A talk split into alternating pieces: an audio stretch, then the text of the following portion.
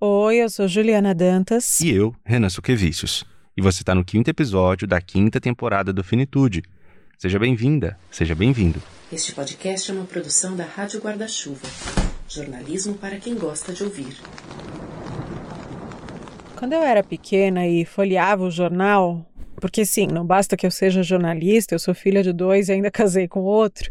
Então eu meio que cresci com jornais espalhados pela casa mesmo. E aí eu lembro de passar um pouco mais rápido pela página do obituário, aquela sessão de um jornal com uma nota sobre uma morte, uma breve biografia da pessoa que morreu, sabe?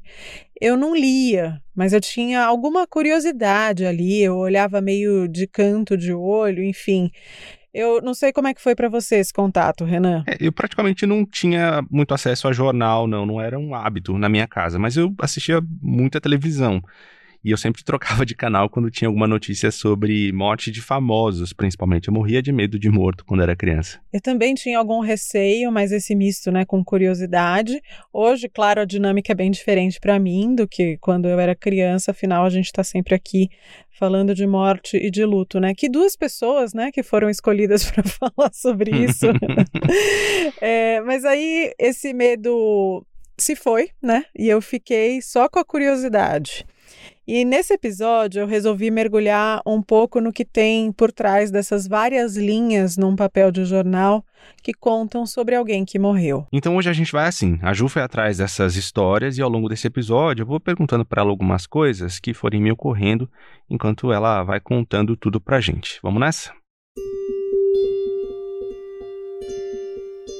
Pioneira no estudo da doença do sono, alçou voos na ciência.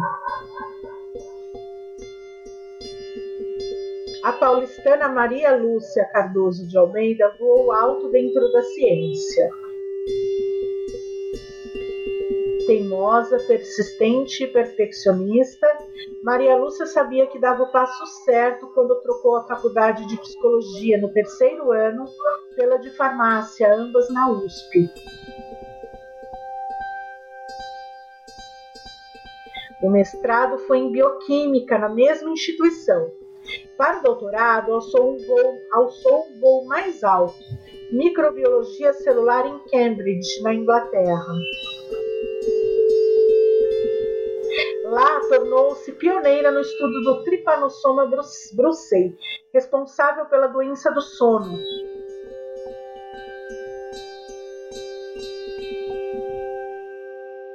Basicamente, a doença do sono ela ocorre em, em regiões da África subtropical no gado, é um mosquito que pica o gado, o gado fica dormindo por um tempão, que é a grande contribuição dela, ela estudou a dinâmica pela qual o parasita entra na célula. Ninguém entendia como que a coisa funcionava dentro desse processo de infecção, que é muito semelhante a diversos processos de infecção de outras doenças, inclusive malária e tal. Então ela abriu uma, um corredor de pesquisa ali nos anos 80. Aí eu achei o, o famoso estudo dela que foi parar na Nature, na grande revista, né, na principal publicação. Daqui a pouquinho a gente conta melhor sobre a vida dessa mulher, das grandes realizações, a convivência até com pessoas que ganharam o prêmio Nobel. Ela começou na Inglaterra e prosseguiu com os estudos no Brasil, diz o jornalista Felipe Mortara, 37 anos, seu único filho.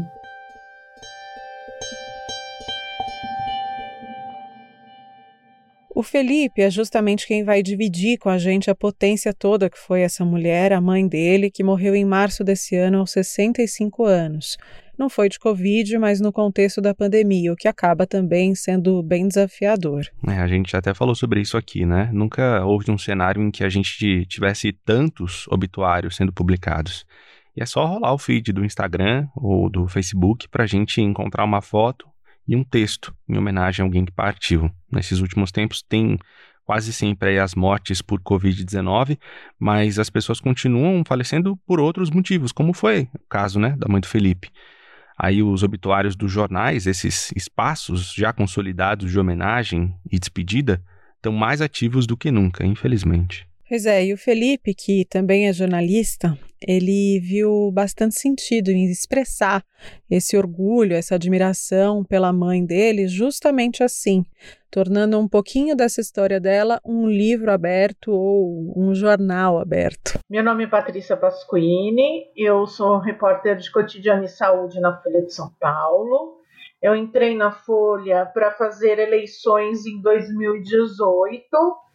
Aí de lá eu fiquei um tempo no Agora e depois eu entrei definitivamente e oficialmente para editoria de cotidiano. A coluna de obituários da Folha, ela é linkada à editoria de cotidiano. E desde que eu é, entrei em Coti, que foi em agosto de 2019, eu assumi a coluna. A Patrícia me disse que não se considera uma obituarista. É uma repórter da Folha de São Paulo que também faz obituário e vê muita diferença na condução de uma reportagem comum para quando ela precisa contar sobre a vida de quem morreu. A condução ela é um pouco diferente do que se você estivesse escrevendo uma notícia. Tem muitos veículos que fazem obituários por aí, mas é, o obituário não é noticiar a morte, noticiar a morte, noticiar a morte. Né? Então, é, eu já parto do princípio que tem uma confusão na definição do gênero. Né? O obituário não é noticiar a morte. O, ob, o obituário é você falar sobre vidas. Né? A gente fala sobre vidas, porque eu conto a história das pessoas quando elas estavam vivas. Né? Com a ajuda de quem me dá a entrevista. Então, é, é um texto que ele tem um, ele tem um pouquinho mais de liberdade, é, pode ter um fundinho ali de poesia. É um texto que você tem que tomar muito cuidado para você não cair no brega a construção do texto é bem delicada, assim. Ela também me contou que, embora seja responsável pelo espaço no jornal, qualquer jornalista da casa pode escrever. E há bem pouco tempo você chegou a contar uma história lá pela primeira vez, né, Renan? Você chegou a sentir que é como a Patrícia descreveu mesmo? É, eu escrevi sobre uma ativista LGBT, né, a Nick Lima, e o texto saiu primeiro no meu blog, que eu assino lá na Folha, todas as letras, e depois virou obituário, né? É engraçado a Patrícia falar dessa coisa da poesia do texto. Eu não tive a intenção de ser poético quando eu dei o título a esse texto, né, eu coloquei a travesti que pôde envelhecer, porque aqui no Brasil, né, a expectativa de vida de uma pessoa trans é de 35 anos, a Anique chegou aos 65, então é praticamente um feito, né? E aí do blog, o meu texto foi parar no obituário com esse mesmo título, então acho que eu consegui chegar nesse nível aí de poesia necessária para um texto do obituário. Pois é, né? Esse dado de 35 anos é uma coisa que, que não me desce de jeito nenhum. Cada vez que eu leio, é eu lembro de como a gente está mergulhado em barbárie, né? Pessoas trans têm expectativa de vida de 35 anos. E eu fiquei bem impactada, muito por isso também, né, quando eu li essa história. E muitas vezes eu acabo sentindo um pesar por não ter conhecido a pessoa, ou nem ao menos ter sabido que ela existia enquanto ela era viva, sabe assim? É, foi quando eu me senti, quando o Felipe me contou da mãe dele. E eu arrisco dizer que você que está ouvindo a gente vai ter a mesma sensação. A Patrícia, lá do obituário da Folha, ela está estimando aí para gente que ela fez, já fez mais de 100 obituários, ela nem tem esse número de cabeça. Mas por mais que pareça uma tarefa corriqueira, ela me contou que para ela cada vida é uma vida só que algumas geram mais identificação. Essa sensação mesmo de que queria ter conhecido a pessoa. É importante que as pessoas tenham em mente que quando você faz obituário, como eu falei, você, você escreve sobre vidas e não sobre a morte.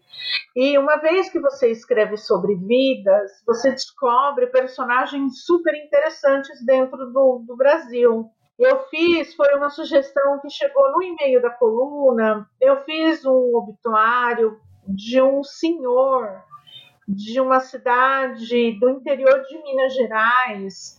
A casa dele é uma casa de esquina e ele tinha um paredão, a casa tem um paredão branco, né? E ele resolveu transformar o muro da poesia. Então, é, ele era apaixonado por Drummond e ele tem placas, né, com trechos de, de obras, né, de cada artista que ele já homenageou, de cada escritor que ele já homenageou. Todo ano eles fazem essa homenagem e essa homenagem vira uma festa. Eles convidam os parentes vivos dos escritores. Eu achei a coisa mais linda do mundo. Me tocou assim profundamente a, a história.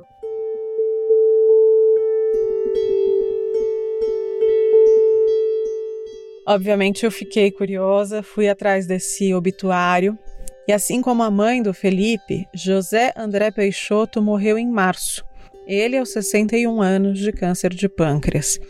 Nesse texto da Patrícia também existem algumas fotos daquele local que ficou conhecido como o Muro dos Poetas, é na cidade de Pará de Minas.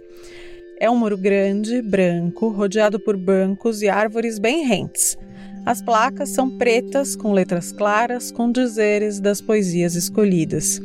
E ó, segundo a família, a própria Adélia Prado e parentes do Mário Quintana chegaram a visitar aquele lugar. Você imaginou, Renan? Aí uma pessoa que eu gostaria de ter conhecido, que é o seu José, né? É, e já que a gente está aqui nessa atmosfera poética, sem ser muito piegas, eu lembrei de um trechinho da Adélia Prado. Diz assim: Uma ocasião, meu pai pintou a casa toda de alaranjado brilhante.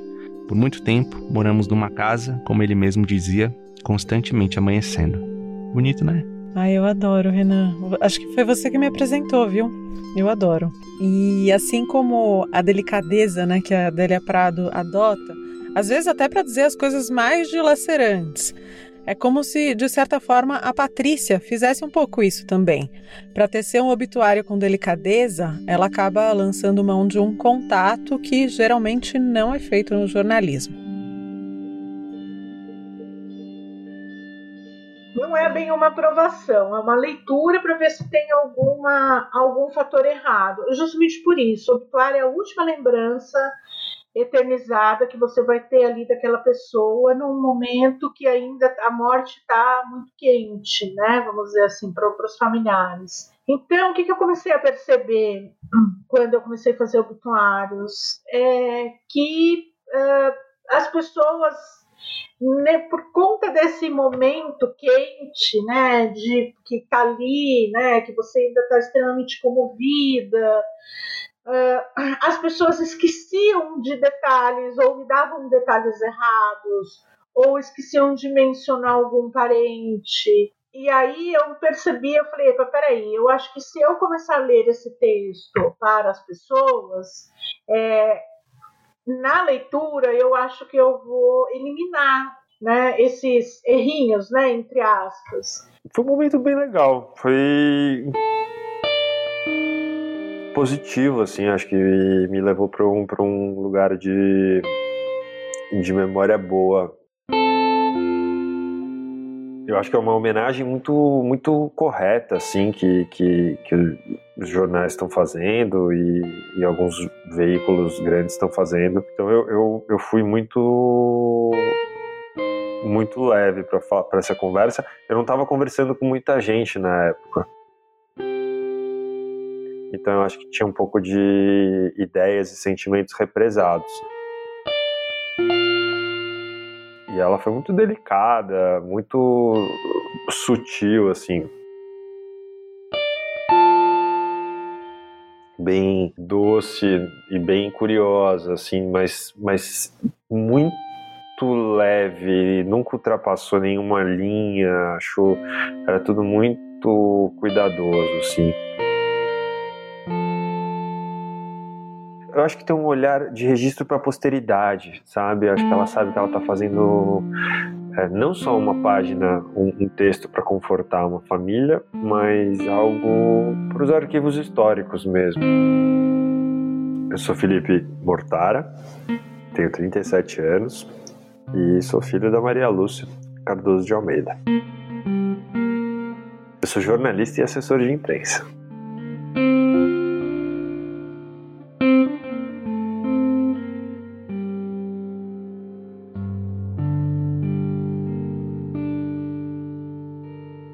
Felipe é meu veterano na faculdade, alguns anos mais velho, não sei exatamente quanto. Naquela época, a gente nem era amigo, a gente se encontrava em festas de conhecidos em comum e só. Eu sabia quem ele era, ele sabia quem eu era e a gente se seguia nas redes sociais. Só que desde que eu entrei aqui para o Finitude, ele começou a ouvir e sempre compartilhar opiniões, inclusive sugeriu um vizinho dele como entrevistado, o Fernando Renan, você lembra? Lembro, Ju, foi bem no comecinho aqui da nossa parceria, quando nós dois começamos a apresentar juntos o Finitude, foi o terceiro episódio da segunda temporada. Antes da pandemia, portanto, né, faz um tempinho. Bons tempos. Opa. E a gente foi até a casa dele, né, coisa que hoje é impensável de fazer com os nossos entrevistados, infelizmente, agora é tudo pela internet. Mas foi o que me possibilitou falar com Felipe, mesmo com ele isolado no litoral de Santa Catarina, na casa da família da Helena, que é a companheira dele. Mas, bom, fato é que eu e o Felipe nos aproximamos muito por causa do Finitude. E aí, a mãe dele morreu há quase três meses. Minha mãe morreu no dia 14 de março, depois de entrar no hospital no dia 9, bem na madrugada do 9 para o 10. O 8 eu tava com ela, o 8 a gente foi no cartório, assinando papel, resolveu uma burocracia nossa e tomamos sorvete na Praça da República, sorvete de pistache. Eu vou até fazer um merchan da Bate de Latte, que ela gostava muito, cara. É muito engraçado isso, assim. A gente tomou ele algumas vezes esse ano. Acho que é um sabor que eu nunca mais vou deixar de associar a ela, assim. E foi muito rápido, né? Eu levei ela para o hospital com o que aparentava ser uma infecção, uma intoxicação alimentar, assim, cólica, vômito, diarreia. E a coisa foi degringolando, não conseguiam descobrir o que, que era, ela não conseguia reter contraste para fazer uma tomografia direito. Fizeram uma tomografia do jeito que deu, botaram na máquina ali do jeito que deu. E é possível que não tenha uh, saído direito o suposto, enfim, o, evento, o possível a trombose, a trombose que ela teve no, no intestino, que foi o que cravaram no final que a levou a, a falta de pressão e tal. Mas assim, né, coisa toda degringolou muito rápido. Eu não achei que eu fosse sair de lá com a minha mãe morta, né? De lá para cá, o Felipe vem dividindo o luto dele comigo quase que diariamente. E eu me sinto verdadeiramente honrada por essa confiança sobretudo a de topar, dividir aqui com a gente e com você, que é ouvinte do Finitude. O Felipe é um cara que não evita o luto, não evita entrar em contato com os sentimentos, com as sensações, com as dúvidas, com até o que ele não dá conta. A gente, eu e a Helena, minha companheira, a gente, ela tem sido, nossa, surreal, assim. Eu, eu tenho muita eu não sabia que eu ia ter, né? A gente não sabe como que é. Mas acho que pra mim o luto tem se manifestado numa certa burrice, uma leseira meio permanente que, que permeia tudo tudo que precisa de, de, de raciocínio intelectual. Então isso provoca muito nervosismo ah, elencar boletos para pagar, é, se organizar para juntar papelada para fazer imposto de renda, entrar no inventário, no cartório, essas coisas. Então, isso, isso assim, gerava momentos de desgaste a ponto de ter crise de ansiedade, de querer cair, me recolher em posição fetal. Assim. Muito naturalmente, a casa dela foi demandando atenção, energia. Era uma casa muito emblemática, assim, acho que uma coisa meio maluca, muito associada a ela. As pessoas sempre falam dela. Engraçado, eu recebo mensagens dela, invariavelmente alguém fala dela e da casa dela. Então, e é uma casa muito viva de plantas. Tinha duas gatas, né? Então a primeira coisa era cuidar, era essa coisa de manter a coisa viva ali as plantas, né? Eu, eu falo uma planta é planta, tá, gente? Eu, assim, eu, é difícil de explicar, mas a pessoa tinha mais de 300 vasos. Eu achei que eram 300, depois eu recontei lá e eram mais de 300 vasos de plantas de todos os tamanhos. Isso toma, isso toma tempo, né? A gente criou uma rotina de, de ir lá cuidar e, e de, de se desfazendo progressivamente das coisas. Felipe bolou uma espécie de open house às avessas, coisa que nem nunca tinha me passado pela cabeça. Ao longo de alguns fins de semana, ele fez uma agenda, distribuiu horários para não gerar aglomeração e recebeu pessoas da família, amigos na casa da mãe dele, com muita máscara, ventilação e álcool gel, para que cada um ficasse com o que achasse representativo para lembrar daquela relação. Essa palavra que, que apareceu na última conversa com a Patrícia, no momento que ela veio ler o texto que ela tinha escrito para perguntar se era isso mesmo, se tinha algum erro, se, precisava, se achava que precisava incluir alguma coisa. Eu falei: Olha, Patrícia, surgiu uma palavra esses dias que não tinha me ocorrido, que é generosidade. Minha mãe era muito generosa. Não tinha N defeitos, mas ela era muito generosa. Isso permeou muito é, todo esse processo para mim. Aí eu saí dentro. Aí, no meio das coisas, do, do, do, do, processo, teve um dia lá, acho que foi o primeiro dia, assim, no, na noite do primeiro dia, no dia seguinte, eu dei um vaso que era um bonsai de jabuticabeira para minha tia. E aí eu voltei atrás. Ela levou embora, e aí eu falei, tia, é o seguinte, eu acho que eu errei. acho que eu dei, eu tô desdando, eu tô desdizendo. Desculpa, acho que minha mãe, enfim, depois eu recuperei uma memória da minha mãe falando desse vaso, do trabalhão, do, do processo e tal. Então eu tô pedindo ele de volta. Falou, não, claro, tudo bem. Aconteceu depois o mesmo com os presépios que estavam dentro da caixa de Natal, que eu nem, nem abri, eu só abri, olhei de cima assim, caixa de Natal, luzinha de Natal. Falei, ah, não. Aí depois eu lembrei, eu falei, nossa, os presépios. E eu coleciono presépio faz uns 10, 12 anos. E minha mãe tinha um presépio muito, dois, muito bonitinhos. Aí eu falei, ah, tia, quando aparecer os presépios, você, por favor, me devolva. Ah, claro, devolvo. Então, tem essa coisa do, do desdar e se, por um lado, tem esse processo de apego e desapego, o excesso de coisas palpáveis para lidar, os móveis, as plantas, os objetos todos, por outro, tem excesso do vazio da partida. Porque no, nos primeiros dias de luto, cara, parece que a pessoa tá atrás da sua pálpebra. É bizarro. Assim, é, é, é uma onipresença maluca.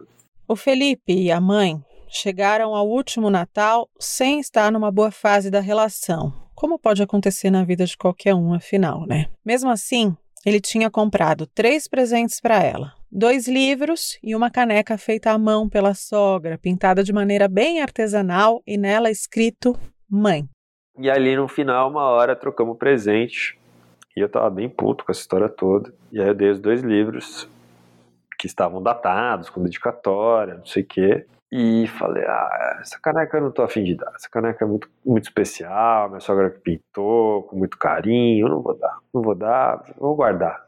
Aí eu pensei, falei, ah, quer saber, já guardo pro, pro aniversário, pro dia das mães. Dia das mães é um bom presente, porque ela sempre cobrou presente de aniversário do dia das mães. Porque ela faz aniversário dia 30 de abril, ela falou, nem vem, hein? Ó, presente de aniversário e de dia das mães, tá? E aí eu falei, ah, já guardo. Mas Maria Lúcia partiu antes. Em meio aos meus estudos sobre luto, eu fui descobrindo algumas leituras do que é esse processo.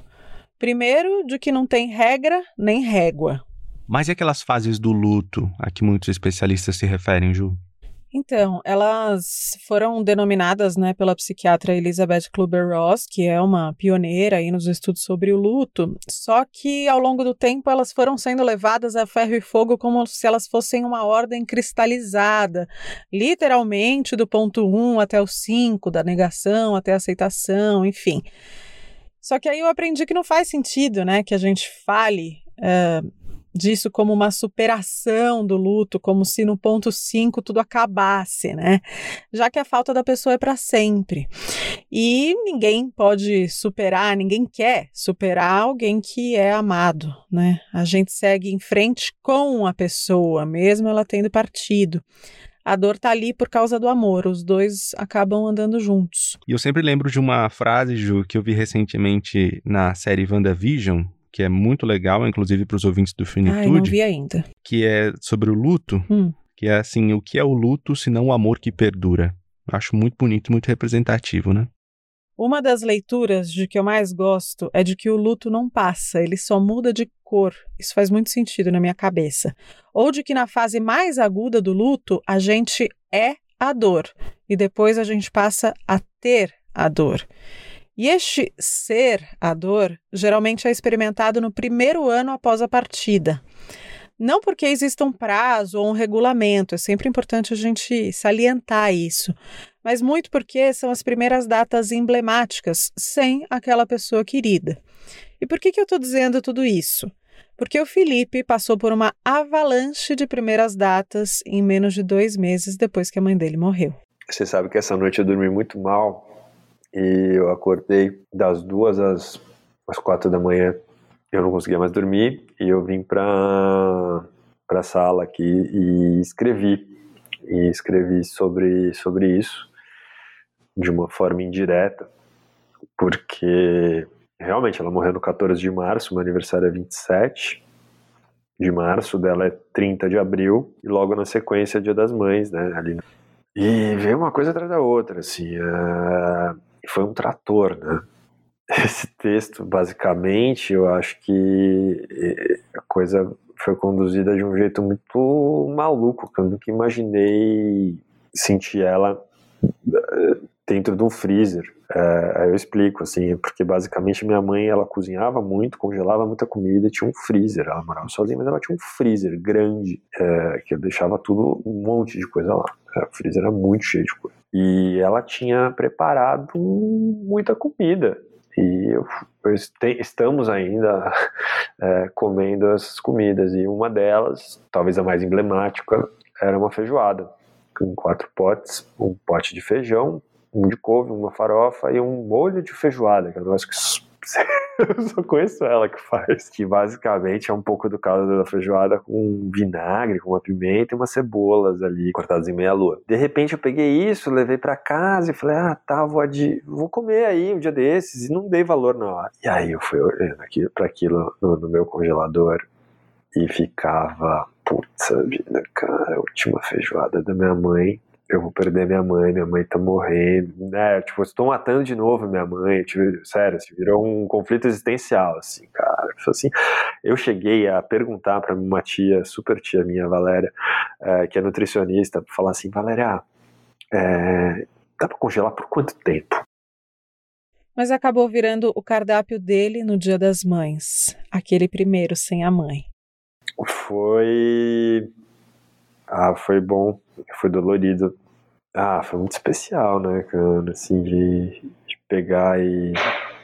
E é, e é muito louco isso, né? Como tem a mão, como essa coisa. Eu nunca pensei nisso pra mim, assim. Tipo, a comida da pessoa é a pessoa, é a alma da pessoa, é a pessoa viva. Cara, comer a comida. Eu, eu liguei, pra você ter uma ideia, no sábado à noite, era 10 e meia da noite, eu nunca fiz isso. Nunca. Eu mandei um WhatsApp para minha terapeuta, que é minha terapeuta há 30 anos, é, de criança, assim. Pessoa que me acompanhou a vida inteira, intermitentemente e tal, mas assim, super próxima, nunca, nunca mandei mensagem no fim de semana. É, mandei uma mensagem, falei, olha, eu tô transtornado aqui, não sei se eu como, se eu congelo, se eu esqueço. Eu acho que eu tô me desfazendo da minha mãe, eu acho que é um pecado, eu acho que é uma coisa feia, acho que é um. Eu, eu, eu não sei, eu tô num, num conflito de sentimentos. E aí ela falou assim: Olha, eu gosto muito de cozinhar. Se eu morresse, eu ia achar. Eu ia, ficar, eu ia ficar muito feliz e me sentir muito privilegiado de deixar uma coisa feita com muito amor por mim para os meus filhos comerem e lembrarem de mim. Então, talvez você deva olhar sobre esse prisma do privilégio e não da culpa. E aí eu fui virando chavinha e botando esse filtro do privilégio na frente. Cara, que privilégio poder comer a comida da minha mãe. E ela ficaria. Pô, felizaça. Ela sempre foi a louca da, do, da generosidade da comida, sabe? Tipo, ah, tô passando aí rapidinho, só pra deixar um bolinho que eu fiz. Ah, tô passando aí só pra. Fiz um feijãozinho, ficou tão gostoso. Tá, tô levando, sabe? E era isso. E às vezes ela tocava lá e deixava na portaria um, um tapauera com feijão é muito impressionante, assim, de repente não tem mais a, a, a, minha mãe fazendo isso, né? E é muito abrupto né? Faz 65 dias que ela, que ela morreu enquanto a gente conversa. E eu tenho a sensação de que, sabe, eu voltar para São Paulo, ela tá lá e tal. É muito louco isso. Eu tô, tô, desmamando do celular um pouco agora, assim, porque eu tinha sempre essa coisa de ligar e mandar mensagem, áudios e tal. E não tem mais, né? Então, esse, esse aprendizado, essa absorção do não tem mais é muito demorada. A cabeça da gente demora muito, assim.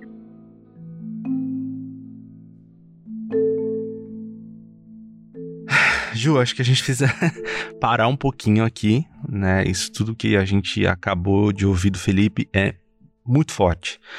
E, e é impossível também não se colocar no lugar, né? É, como muitas pessoas, eu tenho uma memória afetiva gigantesca da comida que as minhas avós faziam.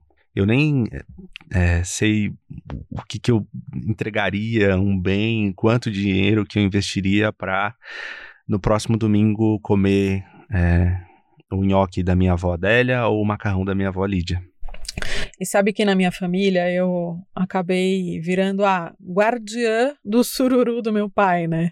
Sei. Ele, eh, você já provou, Renan? Eu acho que já. Teve uma vez na sua casa que teve alguma coisa eu não pude ir. Acho que você me trouxe é, na redação, alguma coisa assim. Ele nunca me ensinou propriamente essa receita, né? Mas meio que eu fui aprendendo de olhar. Meu pai era lagoano e é um prato bem típico de lá. Mas você sabe como é que é, né? Nunca sai exatamente igual. Eu tento. É impossível, né, a gente ter o tempero exatamente de volta. Mas eu, por exemplo, quando eu posso, eu peço para minha mãe tentar reproduzir essas receitas das minhas avós. E, e nesses momentos a gente se reconecta, né? Justamente por causa desse luto, que nessa altura é uma saudade gigantesca. E eu também tenho a oportunidade nesses momentos de aprender com a minha mãe outras receitas, as receitas da minha mãe, receitas que um dia eu talvez vou precisar reproduzir ali no momento de emergência quando tiver com saudade. Renan, eu tava lembrando agora que você gosta que eu faça aqueles ovos no molho de tomate eu que você lembra da sua infância. Da irmã Vera. Eu é... nem sei o que aconteceu com a irmã Vera, sabia? Eu ia na casa é? dela. Ixi, Maria. E. Você tá com voz de que aguou. Aguei. e no, nos olhos também tô um pouquinho aguado. É... Ô, menina. Caiu um, Caiu um cisquinho, lembrei da irmã Vera. Um abraço para ela, para a família dela. Ah, essas memórias, né, que invadem a gente pelos sentidos, elas têm uma força que não dá para medir, né? Às vezes um cheiro, uma coisa que você não sente desde a, do, do primeiro ano do colégio uhum. e aí vem do nada, né? Mas enfim, isso é outra história. Bom, a feijoada que a mãe do Felipe fez acabou. Mas a caneca, lembra? Ela virou um presente para ele mesmo. Ora meio cheia, ora meio vazia, mas ali, presente. E aí a caneca tá lá. A gente toma café com a mãe várias vezes na semana. E então temos uma caneca que eu acho que ela ter gostado bastante de ter, mas que as circunstâncias não permitiram. Eu não sei se nosso ouvinte lembra, no meio de tanta informação, de tanta história, mas o Felipe é jornalista. Jornalista especializado em viagens, em turismo. Já escalou o Everest, já fez o caminho de Santiago de Compostela na Europa. Trilhas que podem parecer até um pouco menos cheias de altos e baixos do que o luto. E ele meio que já nasceu viajando, na época em que a mãe dele estudava em Cambridge, no Reino Unido. Então, e aí foi uma coisa muito abissal, muito é, retumbante, assim, que alçou ela a essa posição de, de fellow do St. John's College, que é um dos três principais colleges dentro da Universidade de Cambridge, na Inglaterra. Em linhas gerais, Fellow é um integrante de alto nível de uma sociedade acadêmica. Era onde ela estava fazendo doutorado, onde ela passou os seis anos, de 80 a 86, e onde eu nasci, em 84. E aí ela, com isso, coloca o departamento dela, o, o, o chefe dela, o orientador dela, no super destaque. E é a segunda mulher da história do college a entrar nessa fraternidade do college, que é um, um clubão assim que entram duas pessoas por ano porque morre duas ou mais. E em geral gente muito condecorada e, e prêmios nobres e tal. E é muito é muito impressionante assim. Eu fui entender isso dois anos atrás sabe Ju? Quando eu tive lá e percebi o respeito que se tinha pela figura do, do fellow e algumas pessoas desse segmento da microbiologia celular pela minha mãe. E quando eu falava assim, ah, então, né, contava história, não sei o quê, ah, você é filho da Maria, Maria Lúcia, ah, Miss Cardoso tal, e realmente era um negócio impressionante, assim.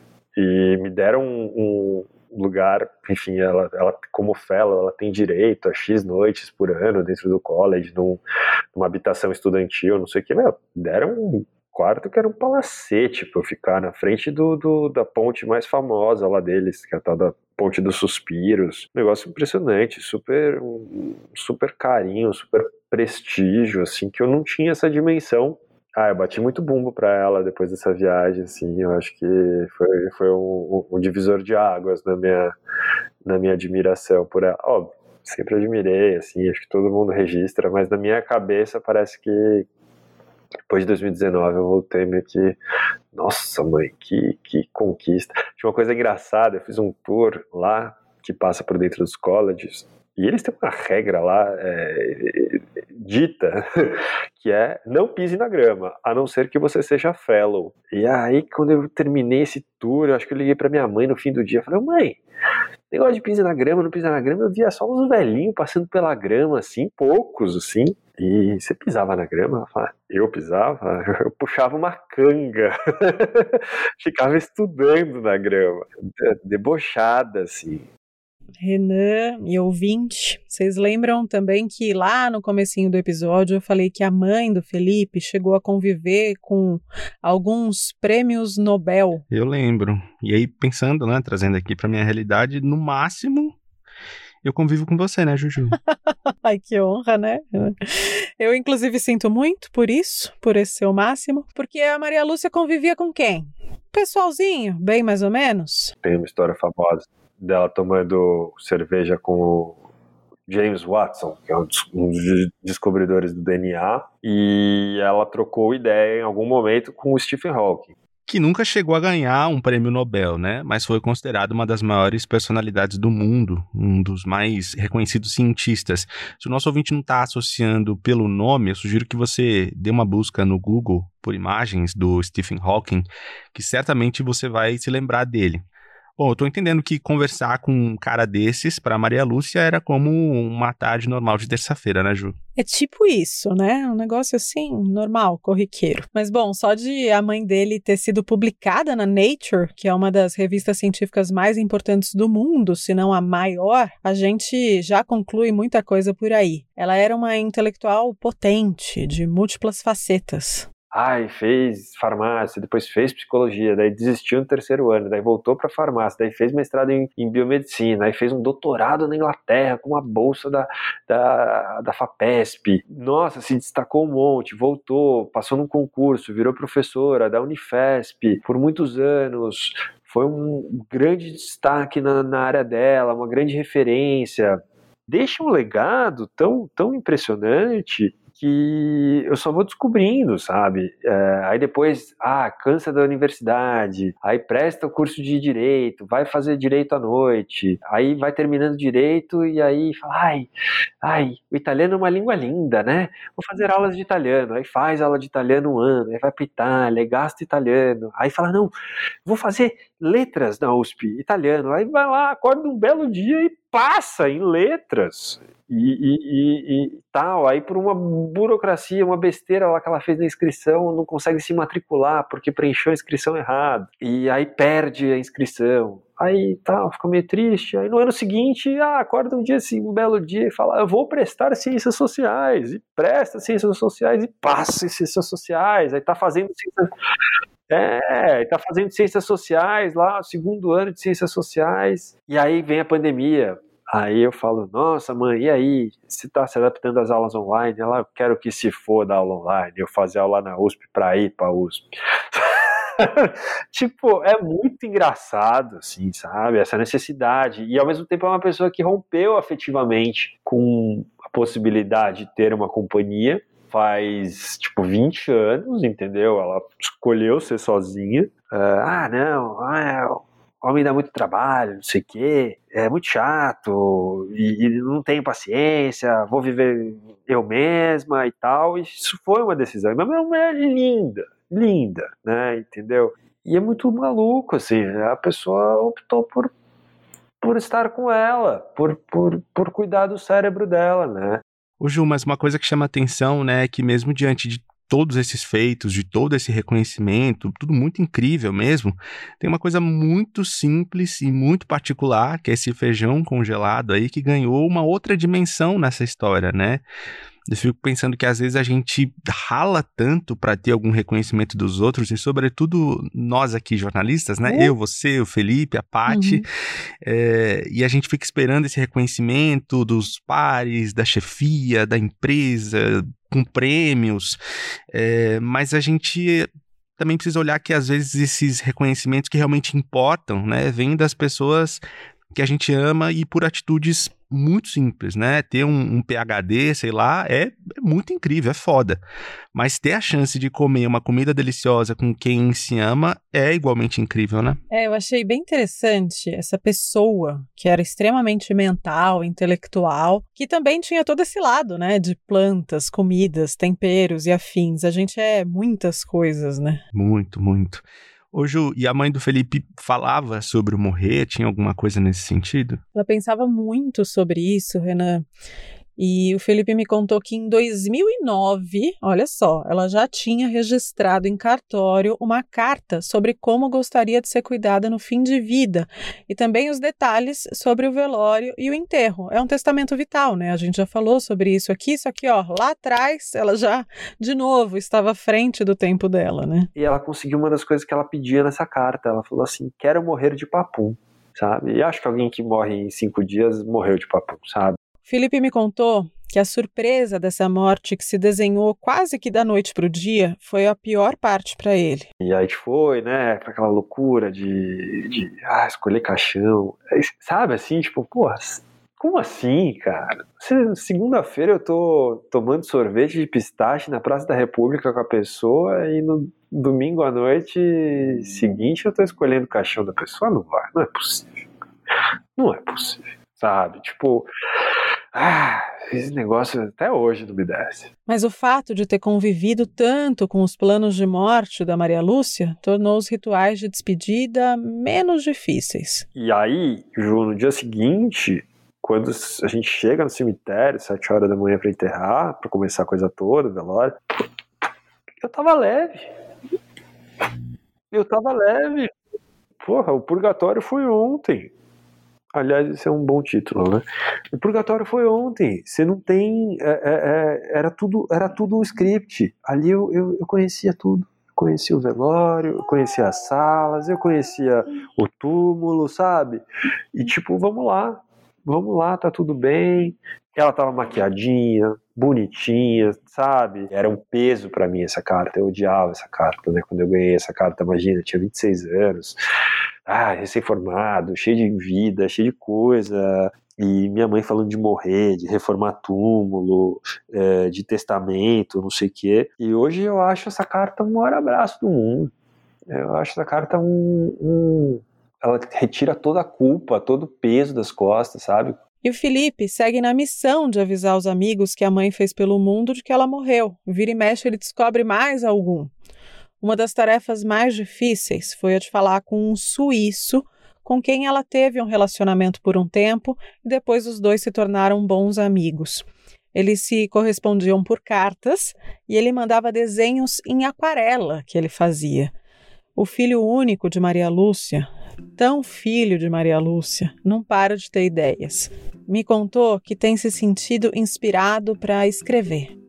Cara, que vida rica, cara. Quanta coisa, que mulher que mulher vi, vi, vivedora, sabe? É muito muito inspirador isso. Escreve, escreve, escreve, acorda de madrugada, escreve, para tudo, escreve. O que talvez um dia vire um livro, uma homenagem. E ó, ele quis registrar a casa da mãe em imagens pouco tempo depois da partida dela eu falei com um amigo, colega de faculdade, virou fotógrafo, o Felipe Larosa. E eu falei, Felipe, você não faria um favor para mim, cara? Eu, eu na verdade, um job, eu, eu, eu, gostaria de ter a casa da minha mãe registrada do jeito que ela morreu, do jeito que era quando ela usava. Enfim, do jeito que tava. Sim. Até tirei o passarinho dela, tinha um canarinho. Eu, eu, eu tinha levado para minha casa, eu peguei o canarinho, botei no carro, levei para lá, botei o canarinho, falei, ó, oh, tá aqui, ó, do jeito que tava, tá? Os gatos estão aí, faz aí, ó, fica à vontade. Aí ele ia dormir lá, inclusive, mas ele passou, sei lá, umas oito horas na casa, fez um monte de foto e me mandou. Falou, você acha que eu vou te cobrar? Ah, para com isso. Aí me mandou um monte de foto. E aí eu pedi pro amigo suíço pra pintar umas, umas seis fotos, cinco, seis fotos, e pra eu um dia colocar nesse livro.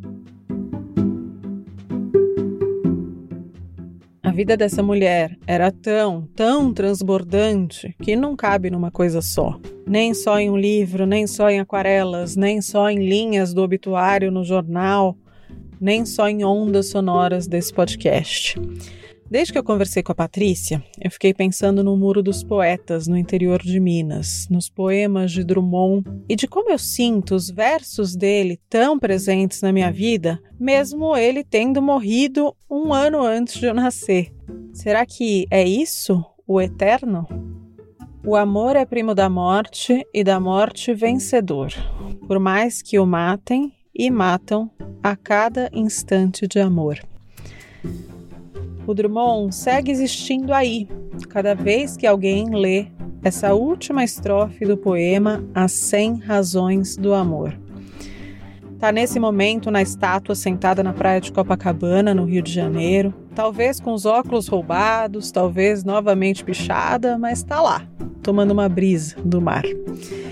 Ele está no muro, criado por José André Peixoto, em Minas Gerais, nos livros pelas estantes do mundo.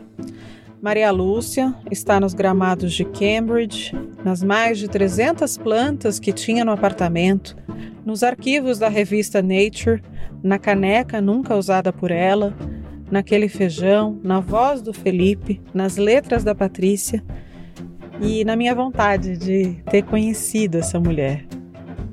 É uma baita história. Que bom que a gente pôde conhecer, de certa forma, Maria Lúcia aqui no Finitude. Que bom que a parte conseguiu registrar um pouco da vida da Maria Lúcia na Folha. Que bom que o Felipe tem as fotos da casa e mais para frente as aquarelas também. Que sorte a nossa poder ter a capacidade de fazer esses registros.